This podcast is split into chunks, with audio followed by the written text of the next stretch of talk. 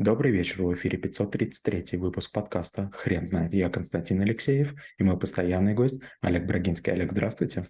Константин, добрый вечер. Хрен знает, что такое компромисс, но мы попробуем разобраться. Олег, расскажите, пожалуйста, что это такое? Компромисс– это достижение такого соглашения, когда непримиримые точки зрения а, выходят из клинча, каждый делает из уступок, теряя что-то, но тем не менее находят некую возможность для взаимодействия. Олег, скажите, пожалуйста, а когда вы познакомились с этим понятием? Если честно, а, у меня было много случаев, когда вот нужно было идти на компромисс. Один из простейших был такой – а, однажды я очень просил у своих родителей, чтобы меня отпустили в поход э, через Урал.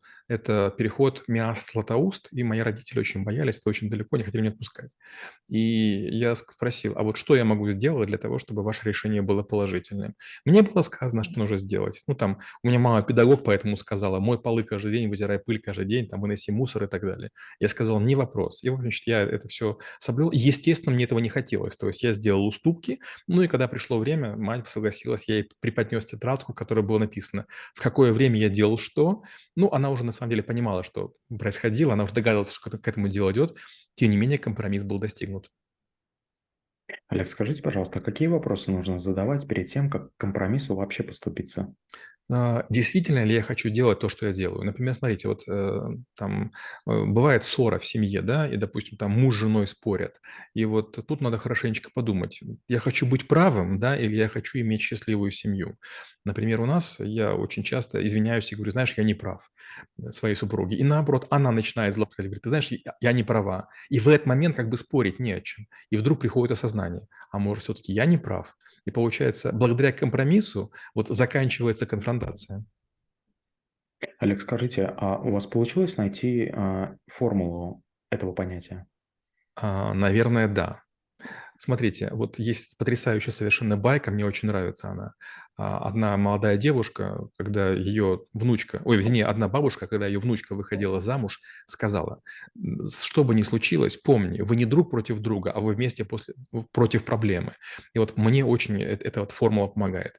Очень часто ну, приходится скандалить с подчиненными, с начальниками, с арендодателями, с силовиками, с лицензирующими, контролирующими, сертифицирующими органами. А потом я думаю, а стоит ли это делать? Опять же, такой пример, он мне очень нравится. Мы проходили где-то два года назад лицензирование нашей клиники супругой стоматологической. И это было ковидное время, поэтому нужно было запустить Zoom, и, значит, по Zoom нас проверяли. Мы показывали документы, мы показывали, что у нас есть. И вот, значит, уже мы почти заканчиваем, а вдруг женщина говорит, покажите ваш рентген-кабинет. Я показываю, она говорит, покажите ваш сервер. Я говорю, вот наш сервер, и как бы перехожу в серверную. Она говорит, нет, мне нужен моноблок. Я похожу, показываю, она говорит, это ноутбук. И получается, я айтишник, да, я кандидат наук, я доцент, я как бы преподаю это все. Но вот женщина, значит, путает, что такое моноблок, компьютер, сервер, ноутбук, у меня было просто жгучее желание поставить ее на место. Но потом я как бы подумал, вот я чего хочу, быть правым или получить лицензию. В конце концов, я это молча проглотил, она там при всех меня отругала, и при комиссии, которая была с ее стороны, и при моих коллегах, старшая медсестра, моя супруга, там еще пару человек, которые помогали мне в лицензировании. Я подумал, ну, это нормальный компромисс. Ей кажется, она крутая, а я получил лицензию. Олег, а как вы думаете, у компромисса есть обратная сторона? Конечно. Дело в том, что если вы на компромисс все время идете, вас могут посчитать слабым человеком. Вот есть люди-дипломаты, которые пытаются сглаживать углы. И, честно говоря, создается иллюзия, что на них можно бесконечно давить. И это, конечно, может к чему-то привести. Например, представьте, допустим, я раз перенесу наши записи, второй, третий, пятый, и вдруг пойму, что вы единственный человек, который никогда не отказываете. Я другим даже не буду предлагать. Получается, я буду злоупотреблять вашим вашей готовностью идти на компромисс. Получается, ваша жизнь ухудшится от того, что повысится неопределенность, непредсказуемость. Почему? Потому что вот вы не выставили личные границы. Да, Олег, мы очень плавно подошли к следующему вопросу. А вы не могли бы, пожалуйста, чуть подробнее рассказать, в какой момент нужно понять, что компромисс а, – это не выход из а, текущей ситуации? Знаете, вот есть несколько категорий людей. А некоторые считают, что хорошая война лучше плохого мира, и наоборот. Я до сих пор не могу определиться, знаете, меня шатает из стороны в сторону. Допустим, когда я работал в корпорации, я никому ничего не прощал, на компромисс не шел. За мной была служба безопасности, за мной были юристы, и мы разрывали кого угодно. Но когда я вот стал маленьким предпринимателем, да, у нас там несколько проектов есть, которые, ну, не такого гигантского масштаба, на нас не работают тысячи людей. Э, и я вот иногда иду на компромиссы. И получается, что я прямо понимаю, что вот, скорее всего, когда-то мне вот этот кусочек земли, который лоскуток я уступил, придется отвоевывать.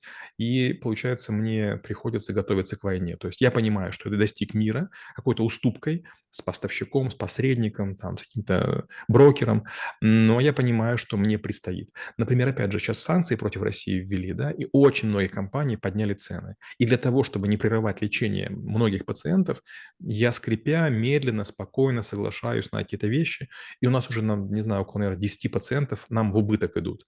Просто потому, что мы привыкли к тому, что были стабильные цены. Ничего страшного, это хороший урок, но в какой-то момент времени, когда я почувствую за собой силу, когда я почувствую, что время пришло, когда я найду а, альтернативы конструктивные и аргументированные, я, конечно же, когти покажу. То есть не всегда а вот э, компромисс заканчивается тем, что он бесконечный. Рано или поздно наступает некий предел, дальше которого нет смысла отступать. Олег, скажите, у вас э, на вашем жизненном пути попадался человек, которого можно было назвать бескомпромиссным, и это не делало его слабым или а, не делало его уязвимым? Да, к сожалению или к счастью, в моей жизни было очень много людей. Это были и клиенты, это были и коллеги, это были руководители, которые были компромисс, бескомпромиссны и никогда не шли на уступки. С ней было почти невозможно разговаривать, но с другой стороны в какой-то момент понимаешь, а даже предлагать не имеет смысла. То есть их внутренняя позиция такая, что ни пяди, ни пяди там, земли мы не уступим. Ну что ж, к этому нужно а, приспособиться. И вот пока вы надеетесь на компромисс, у вас как бы есть альтернатива. Но когда вы понимаете, что компромисса не будет, вы просто как какие-то альтернативы не рассматриваете. Вот и все.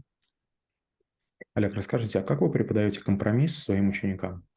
Компромисса в чистом виде у нас пока нет. У нас есть компромисс, мы говорим на нем немножко на дебатах, на консалтинге, на оценке бизнеса, в бизнес-плане и так далее.